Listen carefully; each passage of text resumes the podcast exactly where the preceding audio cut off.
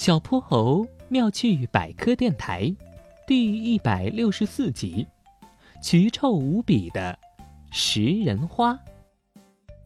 哇，好臭，好臭！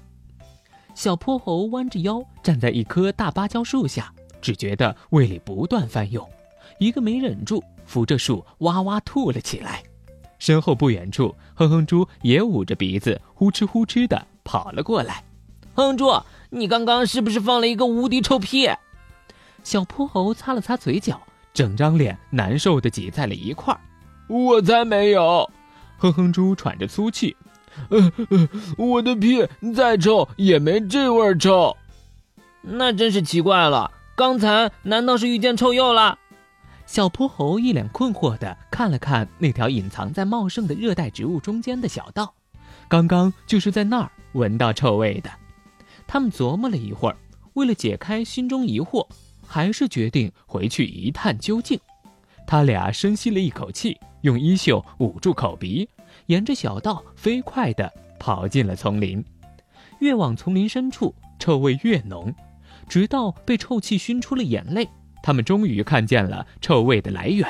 万万没想到的是，这臭味既不是来源于臭鼬，也不是动物粪便，而是一朵花。一朵巨大的橙红色的花，它就生长在一棵粗壮的藤蔓植物根部，没有枝条，也没有叶片，只有孤零零的一朵大花，在腐烂的树叶里伸展着五片又大又厚的带着白色斑点的花瓣，花的中心就像个圆口的坛子，里面长着密密的小肉刺。他们从没见过这么大的花。也从来不晓得，原来花也有臭的。它有多大呢？打个比方，如果它没这么臭的话，哼哼猪能把整张脸埋在它的花心里，然后张开双手都摸不到它花瓣的边缘。它有多臭呢？熏兔小泼猴就不用说了，就连蜜蜂和蝴蝶都不愿意为它传粉。小野兔见着它都是绕道走。只有一些看着像苍蝇的小虫子绕着它嗡嗡飞。快走！我要吐了！哼哼猪憋红了脸，扯了扯小泼猴。小泼猴反应过来，拉着哼哼猪正准备开跑，没想到刚一转身，就跟迎面走来的熊猫大叔撞了个满怀。你们没事吧？熊猫大叔扶稳了他们，目光越过他们的头顶。径直看向了那巨大的橙红色花朵，大王花。他惊喜地跑上前去，仿佛这花此刻散发的是香味，而不是臭味一样。我一路找了它很久，可算找到了。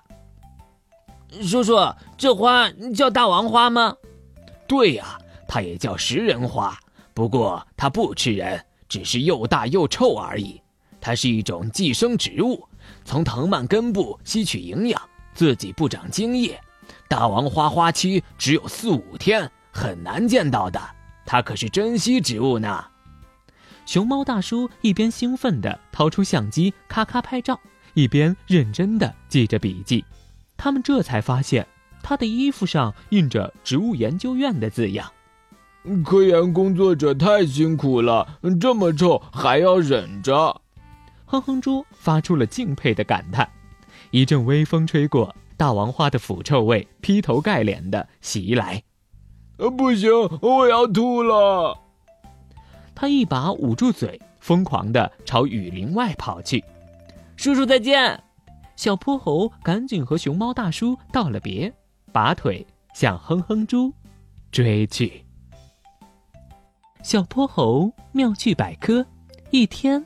一个小知识，小朋友们，欢迎大家把心中的大问题、小问题在评论区告诉小泼猴。如果你的问题被选中，小泼猴不但会用一个故事告诉给你答案，还会有一件小礼物送给你哟。